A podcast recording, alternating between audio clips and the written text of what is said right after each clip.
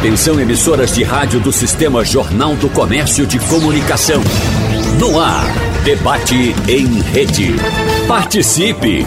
Rádio Jornal na internet. www.radiojornal.com.br A inflação de dois dígitos em 2021 castigou o bolso dos brasileiros. Quem esperava algum alívio neste ano, até agora, ainda não teve motivo para comemorar. Veja que a situação exatamente no começo do ano já chegou mostrando, olha, 2022 também não vai ser fácil. Os preços dos combustíveis e de outros itens básicos, como os alimentos, continuam pesando no orçamento das famílias. Fevereiro teve inflação de 1,1%. Aí você diz 1,1, 1,01%. Isso é inflação, 1%, mas veja só, foi a mais elevada para o mês de fevereiro desde o ano de 2015. Já o período dos últimos 12 meses apresenta alta acumulada de 10,54%, segundo dados recém-divulgados pelo IBGE. Então, no debate de hoje, nós vamos conversar com três economistas sobre essa disparada dos preços e os itens que mais pressionam o custo de vida no Brasil no cenário atual, além das perspectivas para um futuro próximo. Por isso, nós estamos aqui recebendo e agradecendo a presença da professora adjunta e diretora do Departamento de Economia da Universidade Federal Rural de Pernambuco e vice-presidente do Conselho Regional de Economia de Pernambuco, Poema Souza. Professora, seja bem-vinda. Bom dia para a senhora.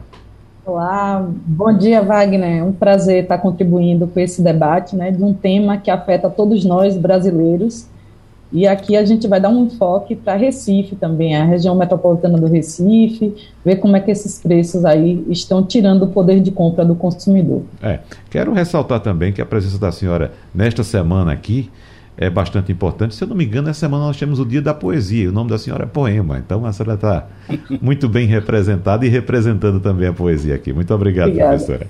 E a gente recebe também a doutora em economia, economista do Departamento Intersindical de Estatística e Estudos Socioeconômicos de EESE, Cristina Vieseli. Doutora Cristina, seja bem-vinda. Bom dia para a senhora. Tudo bem? Olá, bom dia. É, muito obrigada pelo convite, obrigada. Eu me sinto privilegiada de estar aqui conversando com vocês sobre esse assunto. Como disse a Poema, é um assunto que é, reflete na vida de todas as pessoas, principalmente os trabalhadores e trabalhadoras de baixa renda. Muito obrigado pela sua presença. E aqui em nossos estúdios está o presidente do Conselho Regional de Economia de Pernambuco, André Moraes. Presidente, seja bem-vindo também. Tudo bem com o senhor? Tudo bom, Wagner? Bom dia. Bom dia, Poema, minha, minha querida amiga. Bom dia, Cristina. É, bom dia, telespectadores, ouvintes, né? E de fato é o que Poema trouxe, né? É, um, é algo que não, não só vem impactando hoje, mas como já vem impactando há um tempo, né? Uhum. Então realmente a gente está numa situação preocupante e que o pior é que a gente não está conseguindo enxergar aí um cenário de melhora, né?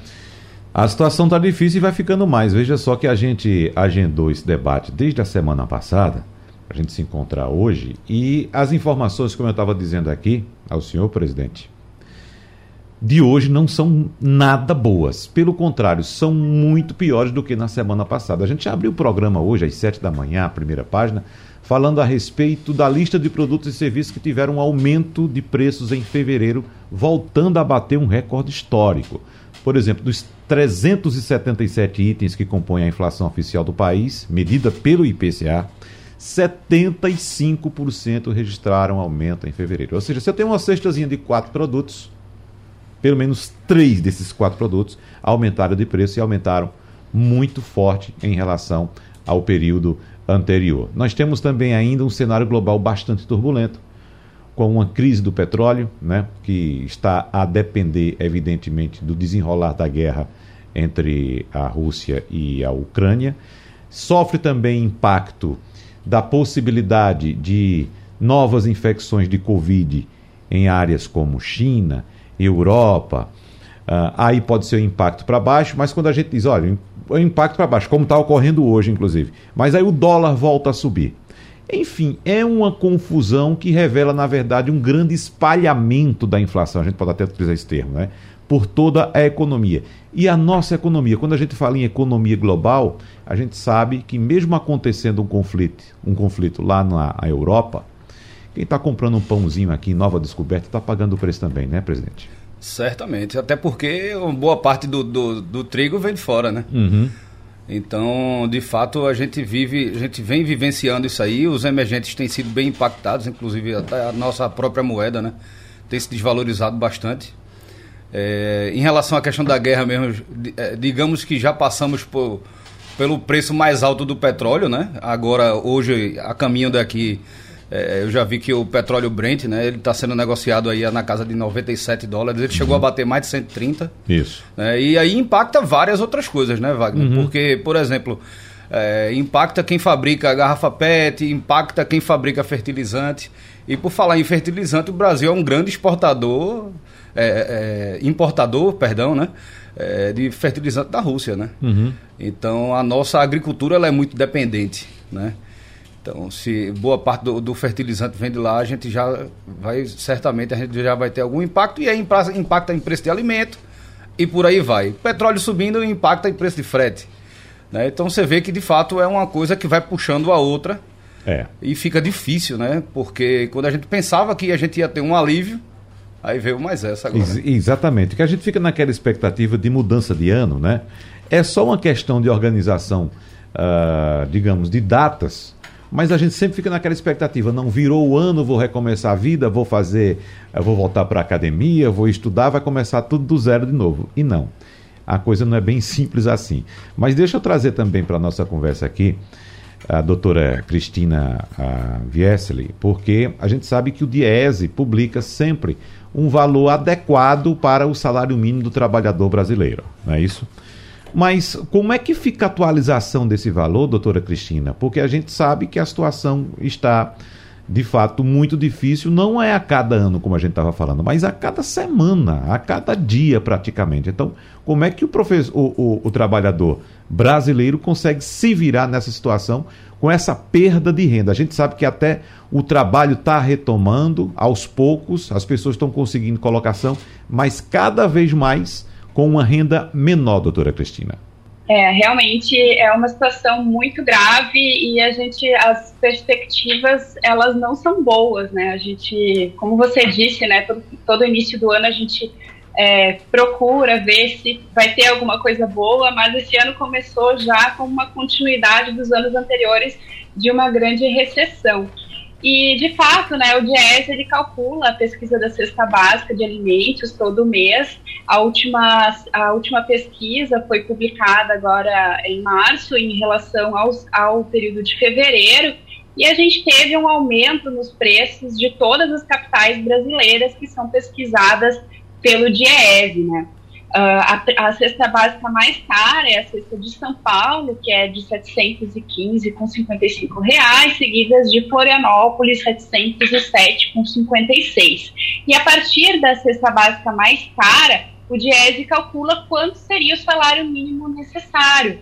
É, isso com base numa prerrogativa constitucional que o salário mínimo deveria ser suficiente para uma família de quatro pessoas suprir as suas demandas não somente com alimentação, mas também com saúde, com educação, com transporte, né, com lazer uh, e previdência.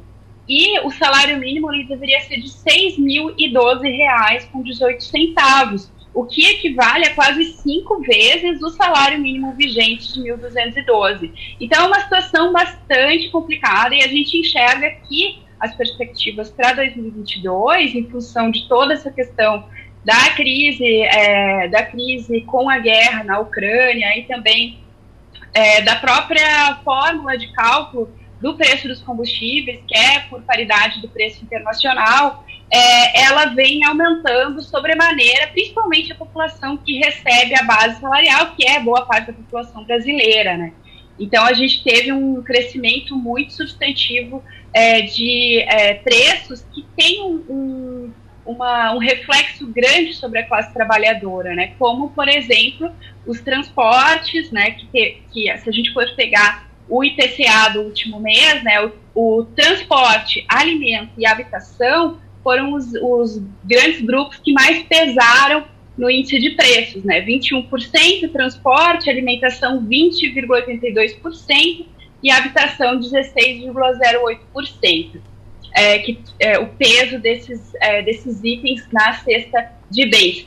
É, isso, uh, nesse cenário, como você disse, de, de é, desemprego elevado, acima dos 10%. Então, se a gente for pegar desde 2015, o desemprego no Brasil está acima dos 10%, a gente consegue enxergar que a gente está numa fase de desemprego estrutural acima de 10%, né? Uhum. É, porque não tem nenhuma política que faça aumentar esse, esse emprego no país, e também num cenário é, de redução é, da, do salário dos trabalhadores, da renda dos trabalhadores, em função da questão da precarização do mercado de trabalho. Se a gente for olhar as negociações coletivas, elas não estão nem conseguindo repor a inflação. Somente é, 34% das negociações coletivas no último mês repuseram a inflação, segundo o levantamento do DIEESE. Então, isso é muito grave, porque a gente está enxergando um empobrecimento da população num cenário de inflação elevada e desemprego acima de 10%. É. Professora Poema, a preocupação é grande com o momento atual, mas quando a gente olha para frente também, a situação não deixa de ser preocupante, né? Muito pelo contrário. Uh, inclusive, tem informação hoje não oficial, não, não confirmada ainda, mas apontando que o Ministério da Economia vai cortar a projeção de crescimento do PIB em 2022 para 1,5%, abaixo da estimativa atual de 2,1%. A gente conversava hoje no Passando a Limpo aqui da Rádio Jornal com o professor Sérgio Buarque e ele achou até otimista essa perspectiva do Ministério da Economia, se for confirmada, de reduzir para 1,5%. Um, um Evidentemente que essas estimativas são atualizadas com o passar do tempo. Mas nós temos no radar também, ainda, professora Poema, um aumento da conta de luz. A ANEEL autorizou um novo empréstimo ao setor elétrico para cobrir os custos da crise energética do ano passado. E esses custos giram em torno de 10 bilhões de reais. Vamos pagar em duas suaves parcelas de 5 bilhões de reais, professora Poema. E claro, eu digo nós porque somos nós mesmos, porque será criada uma taxa na conta de energia elétrica do ano que vem. Observe que estamos preocupados, como já disse, com o cenário atual, mas o que temos encomendado para frente não é nada bom, professora Poema.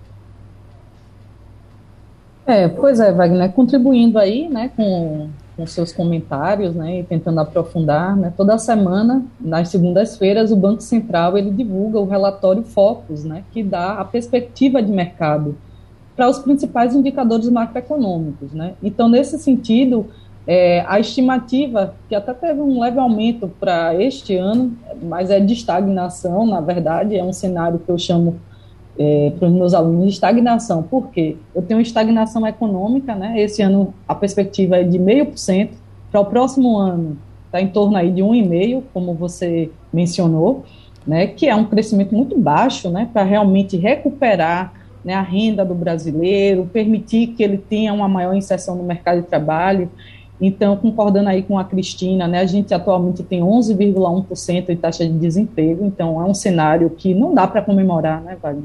Uhum. E atrelado a isso, a gente também tem esses indicadores de inflação.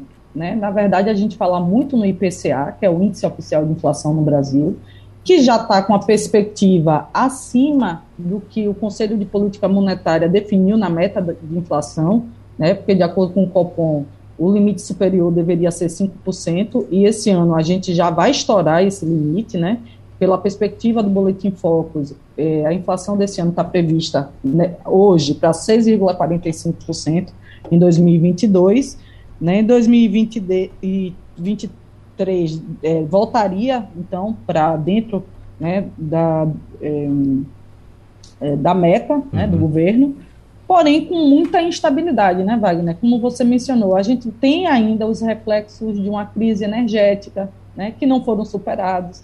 Isso está também não só rebatendo no custo da energia que chega na casa dos brasileiros, né, e a gente vai ter que pagar através de tarifas mais elevadas.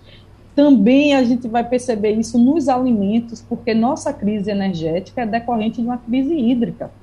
Tá? Então, a agricultura tem sofrido ainda as consequências das secas, né, que também possibilitaram a geração né, de uma energia com custo mais baixo. A gente teve que ligar termoelétricas, né, que são é, muito mais custosas né, nesse, nesse fornecimento de energia para dar suporte à economia brasileira. Então, O cenário que está vindo por aí é ainda assim, né, agora com esse novo fator da guerra na Ucrânia, que também mexe numa fonte de energia, né, uma das principais fontes, que é o petróleo e, e todos os seus derivados. Então, sim, a perspectiva ainda de ter um fim, não é? Infelizmente, a gente está nesse cenário de instabilidade internacional, né? É, hoje, como o nosso né, presidente do Corecon, o André, que estou com prazer aqui também de estar participando dessa discussão com ele, é, ele já destacou que né, o preço do barril do Brent caiu, né, ficou menor do que 100 dólares, porque já tinha ultrapassado né, a mais de 130 é, dólares na semana anterior. Então, é, é, mas ainda é um preço muito alto, né? É um preço muito alto e isso vai impactar em todas as cadeias produtivas, tá? Por quê? Porque custo ou diretamente ou indiretamente. Indiretamente porque a maioria das, da, dos produtos e mercadorias a gente tem então um peso muito grande do custo do transporte, né? O uhum. custo do frete que o brasileiro tanto conhece. Então, muitas vezes a gente até viu nessa pandemia, por exemplo, a expansão do e-commerce né? Mas chama muito a atenção que para algumas lojas e regiões, quando a gente quer adquirir um produto e calcula o custo do frete, ele se torna inviável. E aí você deixa de comprar, ou seja, consequentemente, vamos pensar isso numa escala maior, a gente está também deixando de gerar mais crescimento econômico, mais oportunidade de emprego, porque esse custo da energia, ele né, gera um efeito para a economia né, não só do Brasil, mas porque essa também tem sido uma tendência internacional muito negativa. Tá? A gente dá uma freada no crescimento econômico. Né? E aí eu também gostaria de destacar aqui Recife, né, porque a gente fala na média do Brasil, mas é, Recife, apesar de ter um, uma taxa de inflação agora de fevereiro um pouco abaixo da média, né, ficou 0,97%, ainda assim é muito alta, né, o que também estouraria o limite superior da meta de inflação.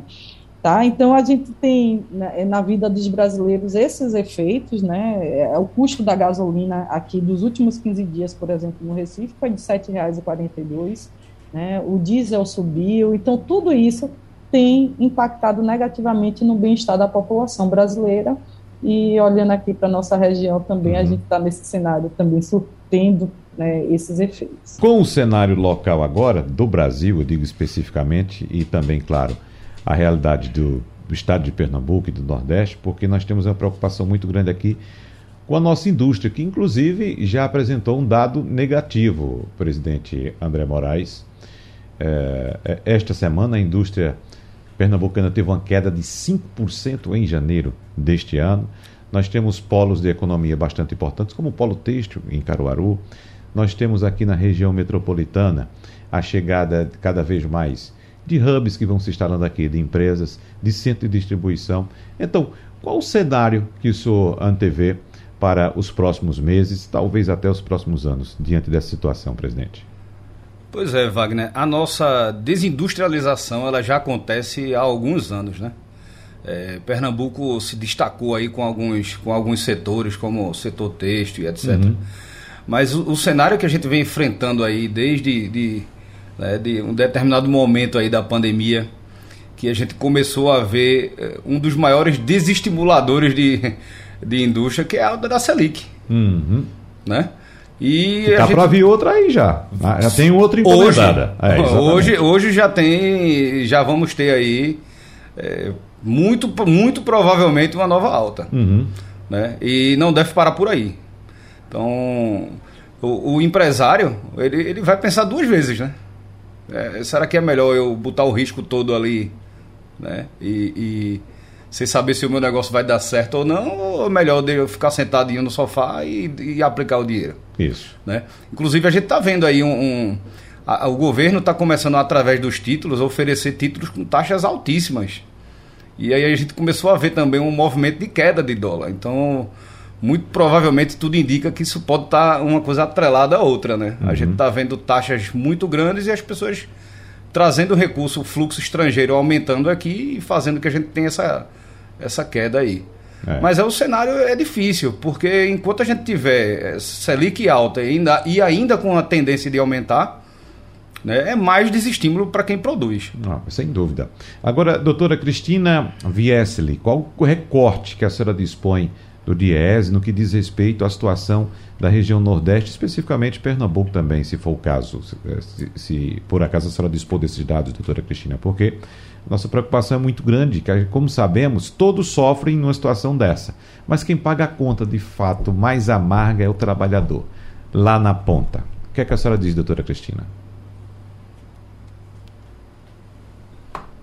É, pois é, só um adendo é, a, a, ao que o André falou, acho que é importante a gente ressaltar né, que o diagnóstico do governo é um diagnóstico que é de que a inflação é causada por um excesso de demanda, por isso que uhum. aumentou a taxa Selic, o que é totalmente equivocado, considerando que a gente está vivendo um período é, de é, diminuição da renda dos trabalhadores e aumento do desemprego, né? E se a gente for analisar, como eu falei anteriormente, né? Se a gente for analisar os itens que uh, obtiveram elevação é, no, na inflação, são itens que de, poderiam ser controlados pelo governo, né? De alguma maneira, através de alguma política, como, por exemplo, a questão da energia elétrica, a gente tem as estatais, né? A Petrobras, é, a, dos do preço dos combustíveis e também os alimentos através de políticas de abastecimento com a utilização de estatais, por exemplo, a Conab. Em relação à questão é, do, a, da economia nordestina, né, historicamente a gente tem é, que a economia é, do Nordeste ela apresenta é, índices de desemprego acima de outras regiões. A gente tem um, uma desigualdade né, entre regiões do Brasil que é histórica, né? Então uhum. a gente vai ter um, um, desemprego maior na região Nordeste, é, a, tanto, tanto que houve, né, historicamente também políticas de desenvolvimento para a região do Nordeste é, que não foram é, que foram terminadas, que não foram desenvolvidas mais a partir é, da uh, emergência de um, uma política, vamos dizer assim, neoliberal, né? Então, a gente precisa entender né, que o Brasil é um país continental, que tem muitas especificidades e que é, a gente precisa desenvolver é, de forma diferente cada região do país, o que não vai, não vai ocorrer é, dentro de uma política é, neoliberal como está sendo feita né, pelo, é, pelo, pelo governo atual, né? Uh, em relação à questão da cesta básica, né, a gente tem que a cesta básica de Recife é, apresentou é, no último, nos últimos 12 meses uma elevação de 16,92%. Né? O, o ele faz a, a pesquisa da cesta básica para a região de Recife também, e foi uma das regiões que apresentou uma das maiores elevações no período, né? Como eu disse, nos últimos 12 meses, todas as regiões apresentaram elevação, inclusive elevação acima é, dos 10%. A gente tem que as regiões nordestinas, elas apresentam uma cesta básica é, inferior às, às, regiões do sul e do sudeste, em função é, de características regionais mesmo. Regiões é, mais, com PIB maior, a, em geral, apresentam os serviços são mais caros e também é, os preços, no geral, são mais caros também por uma questão de renda média, né? Mas a gente enxerga que essa região é, apres uh, vem apresentando também elevação bastante importante no preço dos alimentos, o que é preocupante, considerando que a renda média uh, da região norte e da região nordeste ela é menor do que as regiões sul e sudeste é, do país. Uhum. Professora Poema, esse ponto abordado pela doutora Cristina é bastante importante, essa questão de observar o Brasil como um todo e ter uma política econômica para o país como um todo. Não é? Uh, se a gente faz um recorte do Brasil é, em vários países, a gente percebe que essa é uma tendência muito paulista, não é isso? É uma tendência, digamos assim, São Paulo centrista de achar que tudo pode ser tratado uh, uh, com base na nos parâmetros do neoliberalismo. A gente tem que olhar para regiões como o Norte, como o Nordeste, que têm demandas totalmente distintas daquelas dos estados do Sudeste. Mas esse é um problema que me parece histórico, não é de hoje, né, doutora Poema? Então, é, Wagner, veja, o Brasil é um país né, com dimensão territorial quase continental, né, poderíamos ser um continente, e aí a gente vai ter um perfil de produção, capacidade produtiva, de PIB, de urbanização muito diferenciada no território como um todo. Então, quando eu pego uma média, né, eu estou é, olhando, mas isso aí eu, eu, não leva em consideração as desigualdades regionais existentes no país. Então, pode ser um erro muito grave em termos de política pública, por exemplo. Né? Por isso que é tão importante a gente fazer políticas regionais, porque a gente considera os aspectos de cada região para tentar focar né, e, e, aproveitar e desenvolver, né, baseado em fatores locais, né, nas condições que a gente tem em termos de, de mão de obra, indústria, etc. Então, realmente, é, você fala né, que né, o Sudeste, e aí destacando o estado de São Paulo, né, que tudo meio que gira em torno né, da, da, região Sudeste, né, mas não é à toa, porque só o estado de São Paulo ele corresponde a mais de 33% do PIB do Brasil. Isso dá mais de duas vezes o que a região Nordeste produz como um todo. Né? E então, é, é isso tem, um, tem uma relevância econômica, mas também não, não tira, por exemplo, a importância né, da gente saber que a região Nordeste é a segunda região com a maior população do país. Então, a gente precisa de políticas é, voltadas para o desenvolvimento regional. E nesse modelo né, em que a gente considera, por exemplo, as teorias mais neoliberais, em que há mobilidade perfeita de fatores, né, em que o mercado ele consegue ajustar tudo, a gente pode incorrer num risco muito grande, que já é histórico no Brasil, né, de termos, então, um crescimento e, consequentemente, alguns aspectos do desenvolvimento bastante concentrado em algumas regiões. Uhum. Né? Então, o Nordeste é a região que é mais pobre do Brasil, né? porque é a que apresenta a menor renda per capita, e aí a gente precisa, sim, de dar um olhar mais focado é, nos estados, né? e aí a gente vê, até dentro mesmo, dentro da região Nordeste, temos nove estados, mas a gente é também puxado por três estados, né, dos nove, que, que é a Bahia, né, em primeiro lugar, segundo Pernambuco, terceiro Ceará. Então, a gente precisa, assim, de discutir né, os novos modelos de desenvolvimento nacional para que eh, o país possa se desenvolver de uma forma mais homogênea, né? Uhum. Ele minimize essas discrepâncias que já existem em termos de renda, de acesso à educação, de acesso à saúde, etc.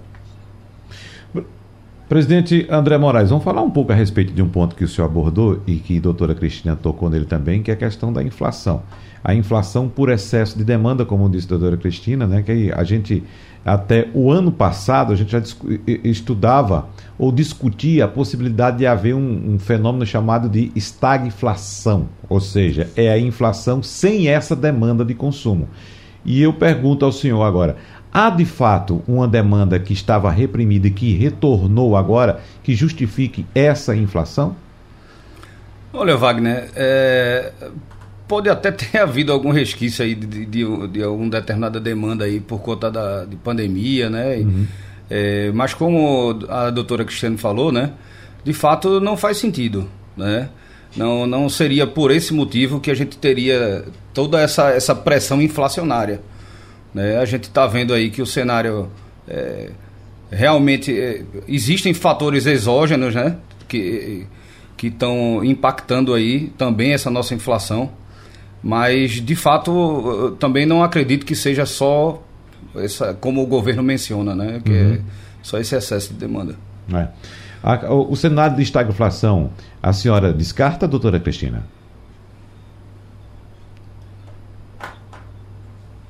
Então, que o cenário que a gente está vivendo é, é justamente de inflação elevada e de crise econômica, né? De redução. Na verdade, a gente teve uh, esse ano de 2022 um aumento do PIB, mas muito, muito em função do, da redução do ano anterior devido à pandemia e estagnação mesmo, né? Uhum. Só que o diagnóstico do governo é de que essa, esse aumento da inflação é devido ao aumento do consumo das famílias é, em 2021 o que de fato é, pode ter acontecido, como o professor André falou, mas não é o que está puxando a inflação. O que está puxando a inflação são fatores que estão ligados à questão do aumento dos combustíveis, principalmente, que tem elevado os transportes, o aumento do preço dos alimentos pelos diversos fatores que a gente já colocou, a questão da energia elétrica, que também teve uma elevação bastante pronunciada em 2021, pelos motivos que foram levantados, e também alguns preços, como a habitação. A habitação é interessante porque o preço dos aluguéis ele está atrelado ao índice de GPDI. Normalmente uh, se, é, se reajusta o aluguel pelo IGPDI ou IGPM, que por sua vez estão atrelados ao câmbio, o que é uma, um absurdo, né? Inclusive existem alguns, é, algumas instituições que estão tentando fazer outros índices que tenham mais relação com é, a variação do preço dos aluguéis mas as pessoas uh, tiveram um aumento muito, muito forte no preço, né, no custo, as empresas tiveram um aumento nos custos de produção.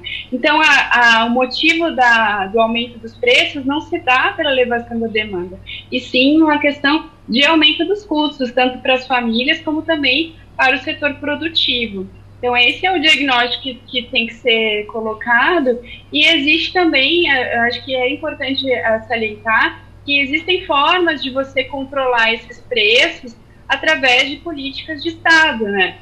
Através de controle dos preços de alimentos de estoque, né? A gente tem a Conab, que, é, que eu ressaltei anteriormente, que é uma empresa que poderia auxiliar nesse sentido. A Petrobras, é, através da política de paridade de preços é, importados, ela ajusta automaticamente os preços dos combustíveis, o que não deveria ser realizado. A gente também tem a Eletrobras, que é a empresa estatal de eletricidade, que poderia também atuar nesse sentido, né? É, claro que a gente não está dizendo que as empresas estatais deveriam ser penalizadas é, através de um congelamento de preços, isso não, mas que elas podem ser utilizadas nesse momento, é, principalmente principalmente que a gente está vivendo numa crise que a gente não sabe se vai permanecer, que é a crise uh, pandêmica, né? É, em que a pobreza está aumentando, né?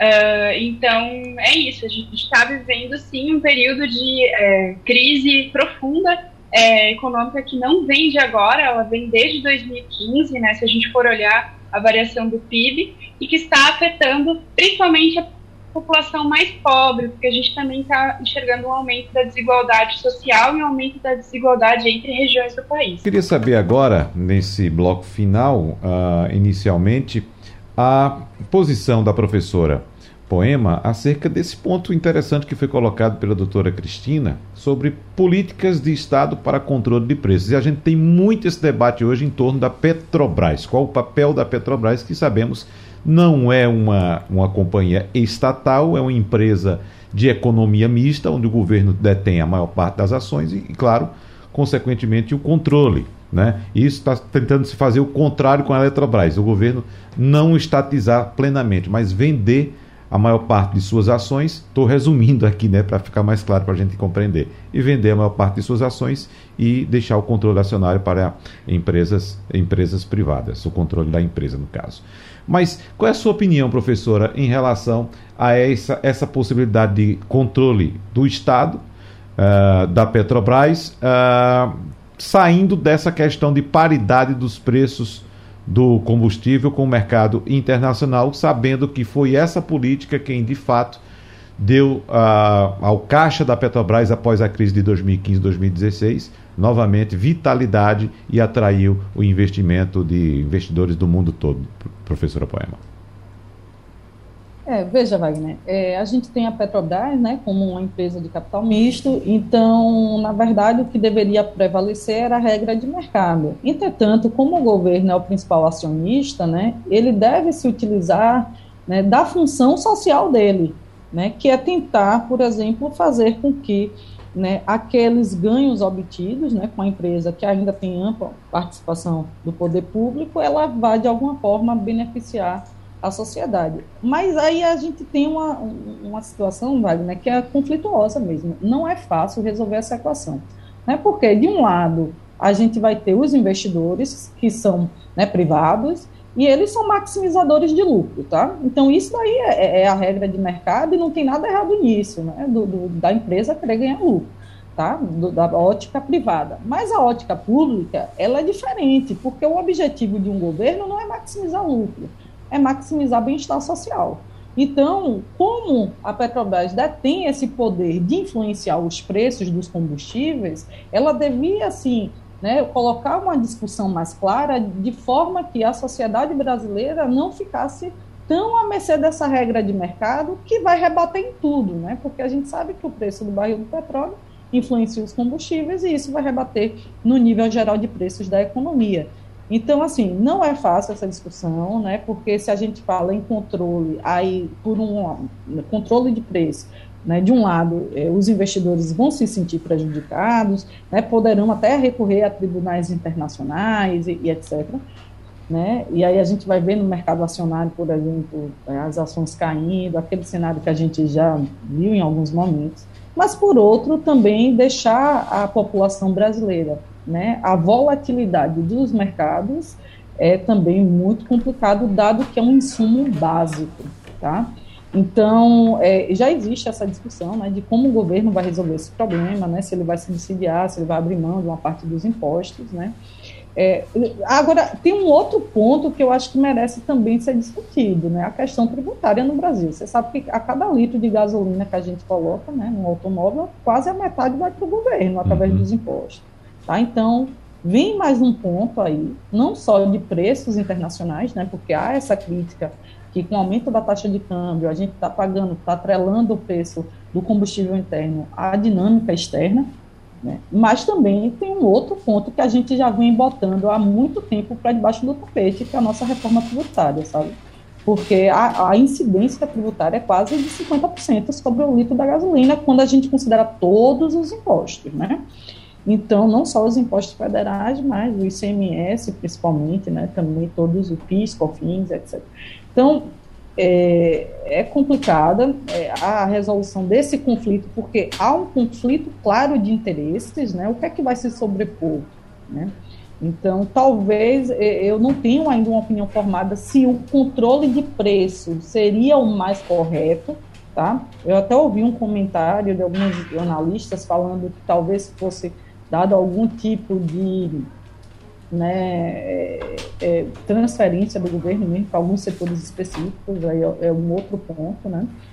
Ou se de repente subsidiar, por exemplo, mais o diesel, tá? Porque esse diesel é o que transporta mesmo os bens, né, da economia, enquanto que a gasolina ela está muito mais vinculada é, à, à população no uso dos seus automóveis particulares. Tá? Então, assim, não é fácil resolver essa equação, mas eu acho que a Petrobras sim deveria considerar né, essa reformulação de política de alguma forma e para tentar é, minimizar esses impactos. Né? Lembrando que o Brasil produz né, petróleo cru, que é autossuficiente em, em petróleo cru, porém não é em produto refinado, que é o combustível. Né? E aí a gente também fica nisso, a gente exporta né, é, o petróleo cru e importa uma parte considerável dos, dos combustíveis consumidos na economia uhum. Tá? Um outro ponto é, cadê os investimentos em refinarias aqui? Isso também teria um impacto, né, já no médio prazo, de diminuir esse forte vínculo com o mercado internacional. Tá? A gente precisa retomar essas refinarias, né, houve essa privatização de alguma forma, concessões né, na exploração do pré-sal, que era uma riqueza muito grande nossa, né? A maioria dos, dos é, postos perfurados né, deram uma produtividade muito maior do que se imaginava, então é, essa equação não é simples, tá? É. Não, não, tem uma resposta. Eu acho que precisa, sim, o governo se empenhar para entender todas as nuances desse problema. De fato, presidente André Moraes não é simples. Eu até ouvi um comentário de um colega do senhor dizendo que quem faz política pública é o Estado.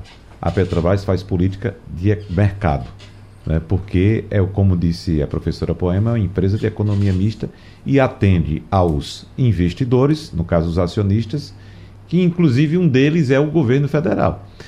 Agora, só um pontinho para o senhor fechar, lembrando que o ano passado a Petrobras apresentou um lucro de 1.400% maior do que no ano de 2020. 106 bilhões de reais em lucro. Uma parte desse lucro vai para os cofres do Tesouro Nacional, outra parte para os acionistas. Como resolver essa equação? Senhor tem a resposta? Um minuto para o senhor, por favor. Pois é, Wagner. É, eu vou tocar só num, num ponto aí que, que a Poema falou, que é a questão da, da reforma tributária, né? Porque aí vem a grande pergunta: quanto é que se pagou de imposto em cima desse lucro? Uhum. Se for em forma de dividendos, zero. Uhum. Então, cabe à população como um todo pagar o preço? É, eu acho que é uma, é uma pergunta a se fazer. E entrando nessa parte de reforma tributária, já é tema para um outro, um outro debate. Né? Mas em relação à questão do, do, dos combustíveis, a gente ainda tem uma outra problemática que, por exemplo, tem muito atravessador.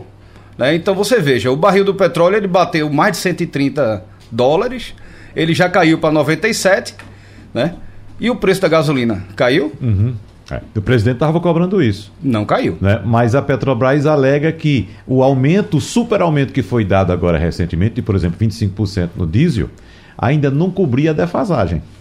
Veja só, caiu agora e mesmo assim a defasagem ainda está presente em, residualmente em torno de 2 a 5%. Pois é, inclusive o pessoal da Fé Combustíveis, eles usam o argumento de que o combustível que ele é vendido hoje, né, o, o dono do posto ele só vai receber daqui a 30 dias. Uhum. Entende? Então, assim, é um, é um, um, um debate complexo, Uhum. né? Isso. Mas que precisa se achar uma equação aí, porque a população como um todo não pode pagar o preço. Doutora Cristina, eu tenho 30 segundos aqui para a senhora fechar o nosso programa, nosso encontro hoje. Fique à vontade. Ah, em 30 segundos é difícil, eu tinha tanta coisa para falar. Uhum. Mas enfim, eu gostaria de agradecer muito pelo convite. Acho que esse debate ele vai se estender pelo ano de 2022 sobre, inclusive, o papel né, do, de empresas importantes para o setor energético. Né? Só esse ponto acho que, acho que eu gostaria de ressaltar né, que a energia ela tem a ver com a soberania dos países, ela é um setor estratégico que a gente está vendo agora, né? Então é muito importante que a gente faça políticas é, de defesa do, da energia do, do, país. E, enfim, aprendi muito aqui conversando com vocês. Muito obrigada, Poema. Muito obrigada, André. Muito obrigada aos ouvintes da rádio. É, também é, apoio super uma reforma tributária. o Brasil, uma das grandes distorções do Brasil é a questão da tributação, né? E como o professor André falou, né? A gente teve uma distribuição dos lucros da Petrobras em 63,4 bilhões em 2021 e esses e esse dinheiro, esses dividendos não foram taxados. o país é o Brasil é o único país do mundo que não cobra impostos sobre lucros e dividendos. Então tem que começar aí a cobrar realmente de quem consegue pagar, né, que são as pessoas mais ricas. Então tá, eu, eu agradeço muito a oportunidade de conversar com vocês. Um grande abraço, um bom dia a todos e todas. Obrigado a doutora em Economia, economista do Departamento Intersindical de Estatística e Estudos Socioeconômicos, Cristina Viesli, a professora adjunta e diretora do Departamento de Economia da Universidade Federal Rural de Pernambuco e vice-presidente do Conselho Regional de Economia, Poema Souza, e também o presidente do Conselho Regional de Economia de Pernambuco, André Moraes, aqui em nossos estúdios. Obrigado pela presença de todos. Tchau, tchau. Até lá. Sugestão ou comentário sobre o programa que você acaba de ouvir, envie para o nosso WhatsApp 99147 8520.